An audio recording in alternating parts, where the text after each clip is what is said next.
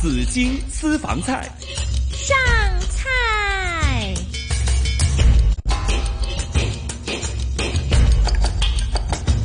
来到了今天最后一个环节，也是这个星期最后一个环节——新紫金广场紫金私房菜哈、今天没有其他选择，只嗯对呀有月饼。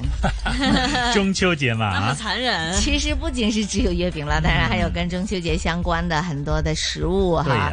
嗯、我们也介绍了这两三个星期以来呢，啊、都介绍了不同的月饼给我们的听众朋友啊，嗯还有一些不同的食品啊。但是在营养方面呢，确实要应该留意的哈。对呀究竟究竟要怎么吃，怎么选择会更啊健康甜的东西是不是真的很甜？不甜的东西是不是就不就没有糖分了呢？嗯 那这个呢，我们都要请来营养师啊来介是的绍哈。对哈，今天前嚟啦，身心營養師嚇嗯胡友芬 Cathy 啊，同我哋分享下啦，即係教路啊，營養嘅教路啊。冇錯，Hello Kathy Hello，你 Kathy，好啊，大家好。啊，我係 Kathy 啊。系一到呢啲要大飲大食咧，團團圓圓啊，我臀部嘅臀 啊，團團圓圓嘅這個嗯日子呢， 你可以看到你啦，對吧就 要就要請阿團圓 Kathy 嘅日嚟，子啊係團圓嘅日子啊，就係啊，要好請阿開心 Kathy 嚟啊！今啊。 日好好人齊啊，大家真係你都所未以見咧過我咁都多人啊。我冇 見過，所以咧我好開心啊！係啊嗯，咁我喂，阿 Kathy 你你中意食咩月餅㗎？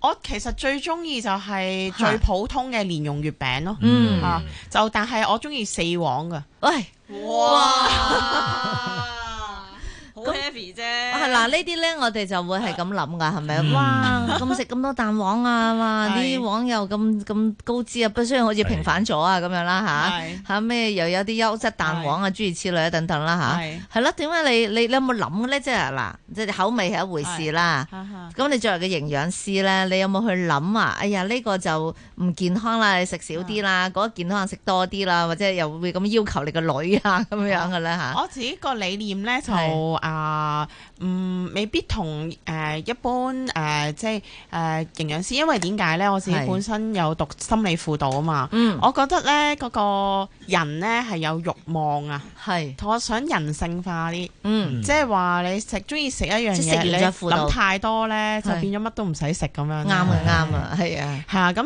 但係你話中秋節食月餅，我覺得都會好擔心喎，會唔會好唔健康啊？咁樣，咁我哋將件事拉闊啲去睇，系即係譬如你一年得一個中秋節啫，系你食月餅雖然而家月餅可能有半年都有得賣嘅， 系但係呢，我哋真正食月餅呢，都係嗰兩三日 À, 啊，嗰、幾日，咁我相信就又嗯冇搞到咁。咁多負擔係嘛？係啊，唔好搞到咁多負擔，同埋即係我相信就係、誒、你一次肯定就食唔到一兩個咁樣噶嘛，係係咪先？即係譬如我個想食誒話有人得當食一個月當飯食當漢堡包咁樣，嗯係啊，係咁啊樣都會嘅。但係咧，你可能咧就會滯啊，咁食完好多之後係 Ừ. 又都會。嗯即係其實你個身體，你在意自己身體，你個 feel 啊，係個感受啊，嗯你會咧感覺到，喂，我會係啊滯嘅喎，嗯咁你聆聽到個身體呢個信號，咁你咪會停咯。咁、嗯但係咧就有一部分人會係唔識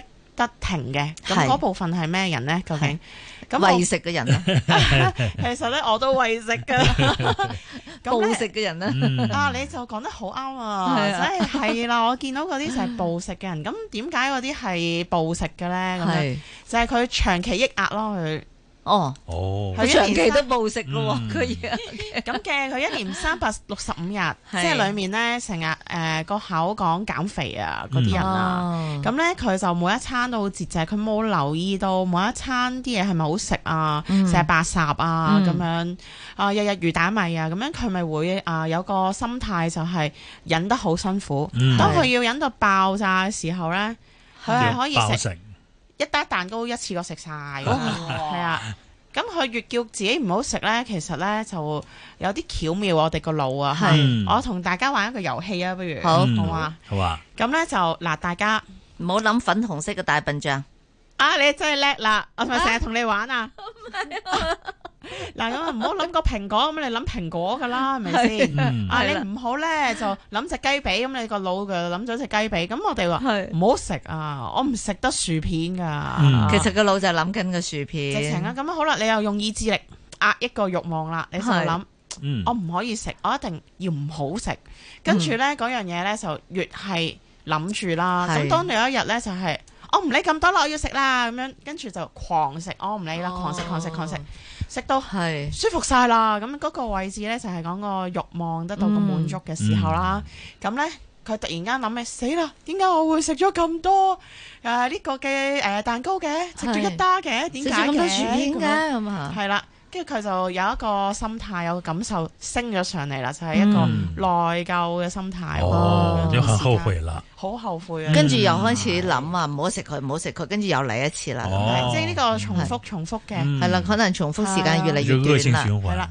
係咁喺越近中秋節嘅時間呢，嗯可能呢一啲人呢就會不斷咁喺度諗啦，我唔食得月餅㗎，咁樣嗯，有冇或者係不斷咁揾一啲低卡月餅啦，係係邊啲低卡啊，邊啲低糖啊咁樣，係咁就以為冇事啊，咁樣其實嗯都好多陷阱㗎嘛，係咪先？係一陣要講陷阱啦，係係啦，係啦咁。但係誒、呃又講翻個感受啦。咁嗯如果你話低糖啊嘅月餅啊，咁我又想問下大家啦。咁你嚇哋覺得好唔好食呢？唔好食。唔好食喎我琴日真係食咗個低糖月餅。嗯咁係點樣㗎？其實依家咧嘅月餅咧，現在嘅月餅嘅包裝呢，就誒、呃即係有傳統嘅一盒都係一樣噶啦。係但係依家有啲係叫雜錦嘅月餅噶啦，入邊一盒入邊咧就會有誒誒、呃呃有有有有誒呢、個誒豆沙啦、蓮蓉啦、五仁月啦，嗯甚至乎有一啲其他得意嘅月餅啦咁樣嚇誒咩咩咩榴蓮啊嗰啲啦咁樣。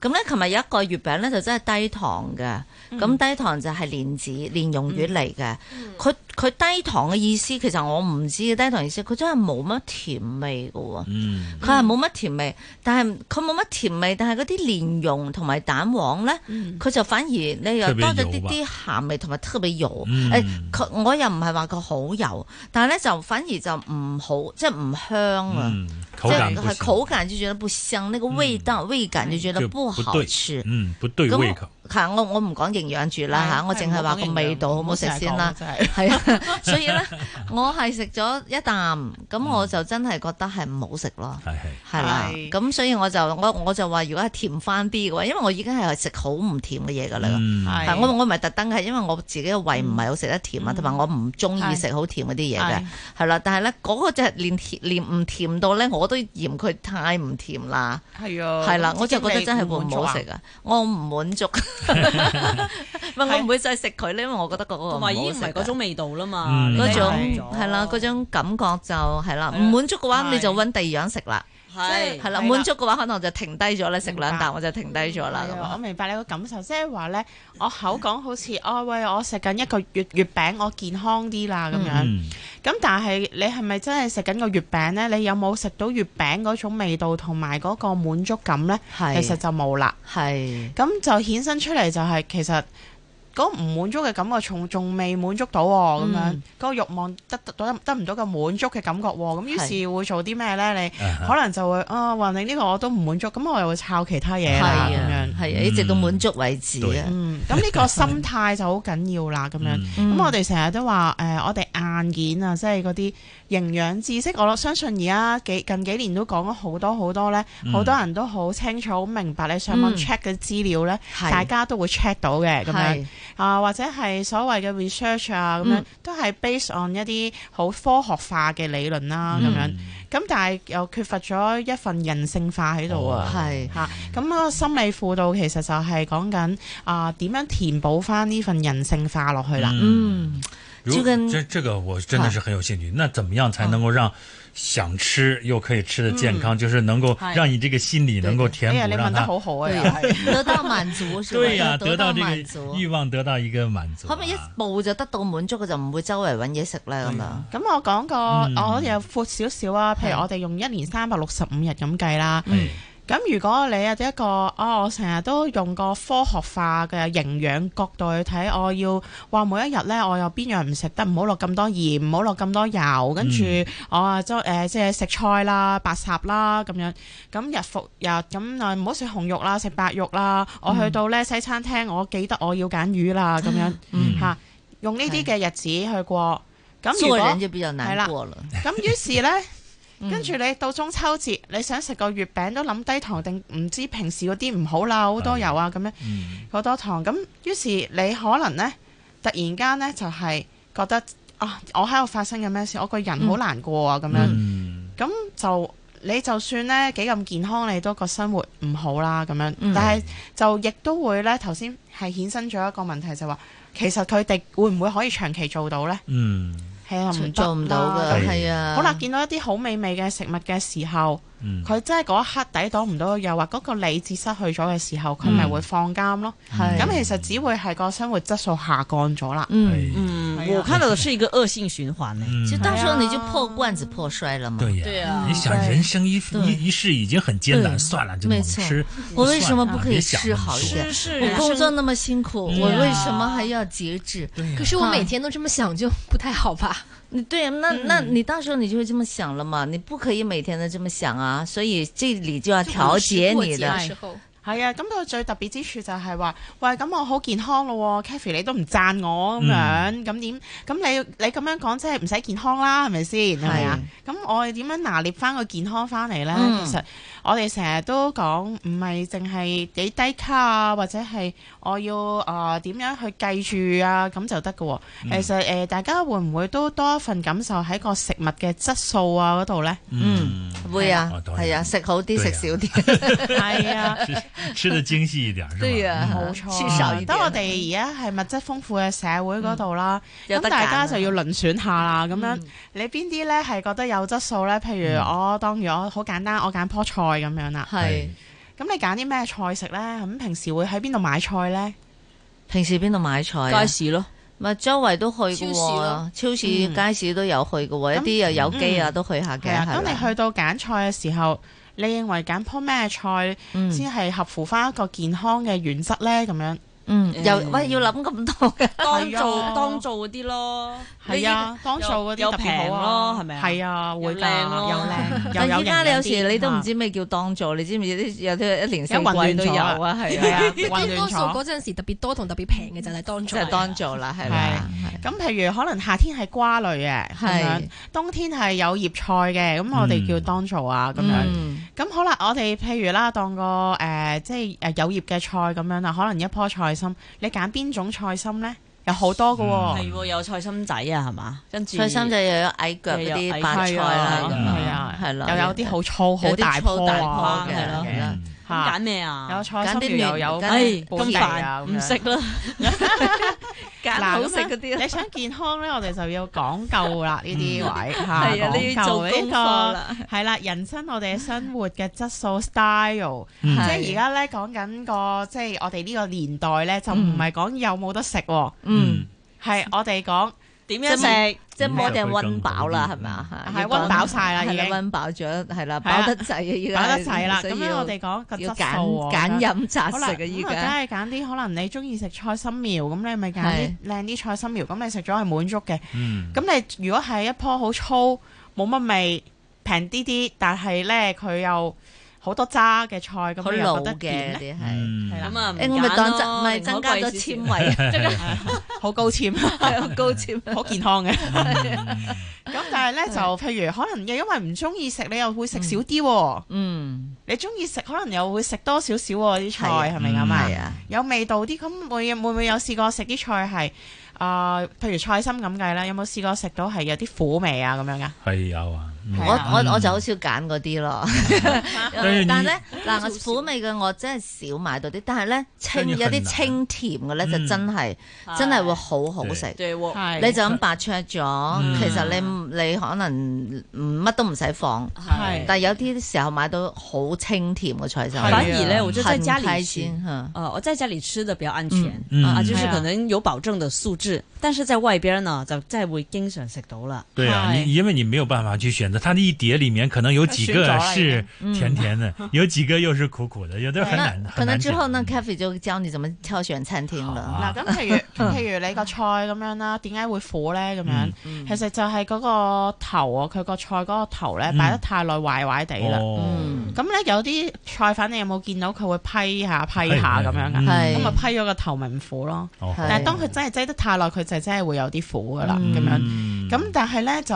好似子嗯經理話齋啦，喂你咧食咗呢啲甜好清甜嘅菜心嘅時候，你個感覺又點樣啊？我就好幸福啦， 會食多啲啦，係係啦，咁就即係話個滿足感就係啊，有咯嗯喎，咁樣就變咗係咪話啊？你我食菜啦，我嗯食肉啦，我食白肉啦，咁樣我食雜谷啦，咁樣咁就等於係件事係美好咗咧，咁就唔嗯等於。但係咧，我哋頭先講個質素啦，咁嗯你件事就變得好美好。頭先嗰個例子只不過係蔬菜嘅啫喎，係嗯嚇係咁月餅都一樣嘅喎，其實。係咁你揀啲咩月餅食呢？咁樣咁譬如我話我中意食啊四四黃嘅，黃仲要蓮元朗蓉元朗傳統嗰只係，哦係啦，唔出名牌子嘅嗯嗰只咁樣嗯哇！我真係呢嗰個我係好好中中意意食食嘅，啊，係啦，嗯，我就住在元朗，那那你说的那个哦我就经常 吃。 係你啊，還經常吃啊？对呀，因为嗯家里好好吃有的的时候过年过他节经的常比较都有多啊月饼对呀，他是饼店嘛。哦嗯常年有的。对老哎牌子的老饼字店号嗯老字嗯号，係啊係啊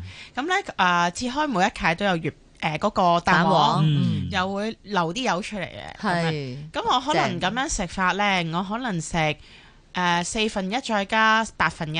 嗯，哦，咁我就覺得，咦，我個心裏面嚇升華到一個，嗯，我滿足了嗰個感覺哦喎。咁我其實我之後我食唔食都得㗎，嗯但係我今年我覺得好圓滿哦喎，咁那樣。係这个量是怎么？你是算出来的这个量，还是说你唔算平常就出是來㗎啊，我这这完全随意，就是對呀，他自己你還習你慣你会觉得四分一，要不對就呀二分再加八一，要不分然一他但他是怎麼八樣分三，四分一啊加八分一等於八分三，對吧？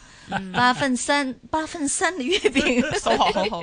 嗱，咁樣就我就會覺得，嗯哼誒好精細嗯嗯咧，嗰個點樣食咧，就係你有冇用心食咧？哦，咦你係係睇住個電視。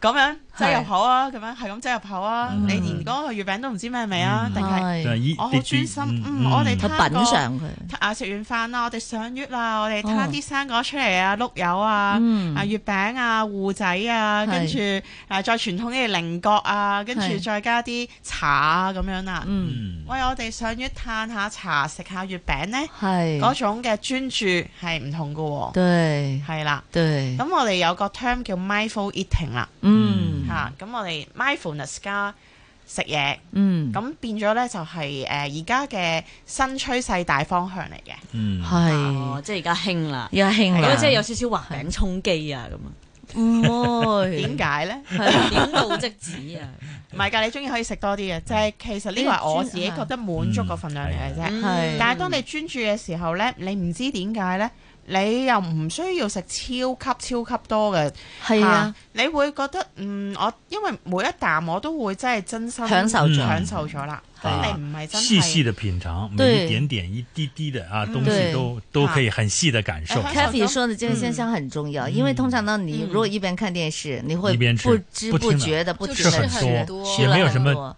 又冇又唔知食咗咩味，印又象冇乜品嘗嘅質素，嗯係啊但是又吃了很多，係啊，即係其實而家呢，就係將飲食結合咗一個叫冥想啦。嗯咁冥想大家可能喺心理輔導嗰方面會聽過多啲嘅，而家係都市人都興嘅，不過呢，係都市人就唔係咁容易去做到嘅呢樣嘢。哇，飲食和冥想要結合起來，要就 crossover 是那要所以要學習一下哈對。好，一陣我哋點樣？我哋學習點樣食月餅啊？現在天齊經。